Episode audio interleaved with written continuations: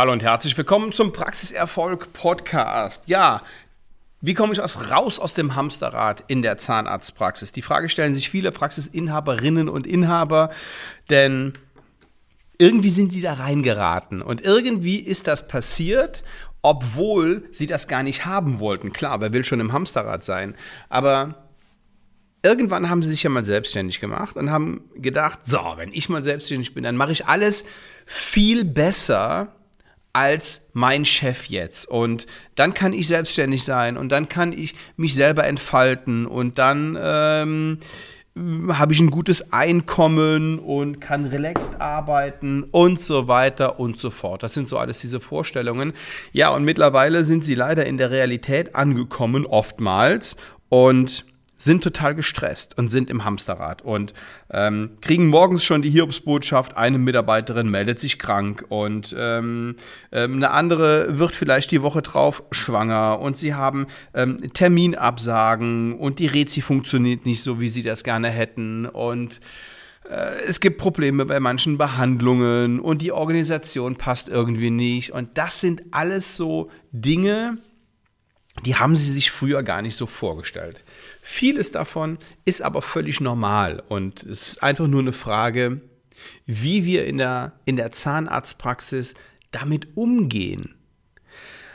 Und wer den Praxiserfolg Podcast schon länger hört, der weiß, dass ich ein riesengroßer Fan vom Delegieren bin und er weiß auch, dass ich ein großer Fan davon bin, eine Praxismanagerin oder einen Praxismanager zu haben.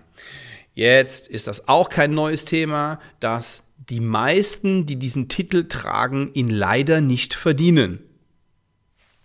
Die haben vielleicht eine Fortbildung gemacht bei irgendeinem Fortbildungsinstitut und nennen sich Praxismanager und sind auch sehr stolz darauf, dass sie dann diese Prüfung geschafft haben, ähm, die der Chef bezahlt hat.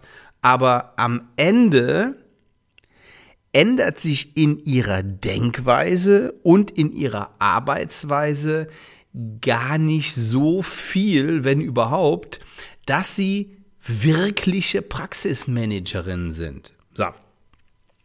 Soweit, so gut. Oder eben auch nicht so gut. Aber was können Sie denn jetzt tun, um eine Praxismanagerin zu finden und zu gewinnen, die diesen Namen auch verdient.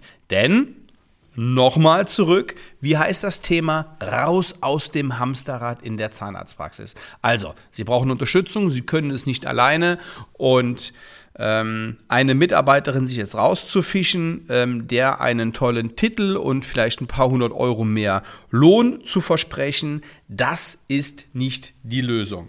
Das heißt, Warum Sie eine Praxismanagerin brauchen, ist klar, da muss ich nicht noch länger drauf eingehen. Und wir haben auch in verschiedenen Episoden schon über die Hauptaufgaben und die Nebenaufgaben einer Praxismanagerin gesprochen. Und was ich auf jeden Fall hier auch nochmal verlinken werde, ist die Podcast-Episode Die Orangengeschichte. Und das ist eine Episode, die empfehle ich jedem. Die ist wirklich sehr, sehr augenöffnend. So, was machen wir denn jetzt, wenn wir eine, eine Praxismanagerin brauchen? Wo finden wir die denn? Es gibt A, die Möglichkeit, aus dem eigenen Pool jemand zu nehmen. Das heißt, eine Mitarbeiterin, der sie das auch zutrauen, weil sie kennen ja ihre Mitarbeiter. Oder sie finden eine externe. Und die zweite Variante ist mir deutlich lieber. Ich bin nicht so davon überzeugt, eine ZFA, die jetzt schon in der Praxis arbeitet, einfach zur Praxismanagerin zu befördern. Das gibt oft Probleme und ja, ähm, da will ich jetzt gar nicht detailliert drauf eingehen, was da passieren kann. Das können wir vielleicht in einer, in einer weiteren Podcast-Episode mal bearbeiten aber ich mag es schon, wenn jemand externes da in Frage kommt, der eine ganz wichtige Sache beherrschen muss. Er muss mit oder er oder sie muss mit Menschen klarkommen, Fingerspitzengefühl haben. alles Fachliche kann man lernen. Aber der Umgang mit Menschen, das Fingerspitzengefühl mit den Kolleginnen, das ist für mich das Wichtigste überhaupt. Wenn die vielleicht in dem einen Bereich nicht so gut ist oder in dem anderen Bereich nicht so gut, das ist alles in, das ist alles in Ordnung und, und menschlich. Aber wer eine, eine Führungsposition in der Praxis innehaben will, sowas wie eine Praxismanagerin, der muss einfach mit Menschen ordentlich umgehen können. So. Und wenn Sie eine Praxismanagerin haben, dann ist es natürlich genauso wichtig, dass Sie ihr Vertrauen, das ist klar, aber dass Sie eben auch Leistung delegieren. Und das können die wenigsten Zahnärzte. Die denken nämlich, sie müssten immer noch alles selber machen. Delegieren von Leistungen und einfach mal Dinge abgeben, ohne alles Schritt für Schritt und bis ins kleinste Detail vorzugeben. Das ist die Kunst. Und wenn Sie so jemanden finden und ranziehen, dann sind Sie raus aus dem Hamsterrad. Wenn Sie eine Person haben, die lernt, wie sie ticken, die lernt, wie sie arbeiten, die lernt und weiß, was sie wollen, dann haben Sie gewonnen. Im Praxis Manager Call, der bei uns einmal in der Woche ist, mit den, äh, mit den Praxismanagerinnen unserer Kunden, steht eine Frage ganz oben, ganz oben drüber, nämlich, wie kann ich als Praxismanager oder Praxismanagerin meine Chefin oder meinen Chef am besten entlasten? Womit helfe ich Ihnen am meisten? Und diese Frage beantworten wir da. Und wenn wir wissen, was der Chef will und wie der tickt und welche Vorstellungen er hat von seiner Praxis, von seiner Arbeit, wenn wir wissen, wir möchten es beispielsweise nicht, dass nur eine Person in der Praxis für Bestellung und Lager zuständig ist. Weil, wenn die Person schwanger wird oder krank wird oder die Praxis verlässt, dann rödeln wir wieder und dann weiß kein anderer Bescheid. Also ähm, ist es meiner, meiner Chefin beispielsweise wichtig, dass diese Position so besetzt ist, dass man auch hin und her switchen kann, dass das auch zwei Leute machen. Beispielsweise. Dann implementieren wir Tools oder wir sorgen dafür, dass wir noch eine zweite Verantwortliche haben für diesen Bereich. Das ist jetzt nur, nur ein Beispiel.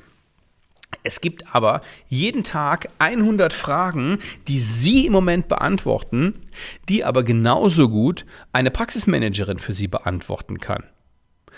Und die sie entlasten kann im normalen Tagesgeschäft. Denn idealerweise ist es so, dass sie sich nur um, um drei Dinge in ihrer Zahnarztpraxis kümmern. Erstens die Aufklärung des Patienten. Zweitens die Behandlung ihrer Patienten, wobei ich da auch nicht über alle Behandlungen rede. Sie müssen nicht alles machen. Und drittens, die strategische Weiterentwicklung ihrer Praxis. Und wenn Sie das schaffen, dann haben Sie die Zahnarztpraxis, die Sie sich früher gewünscht haben.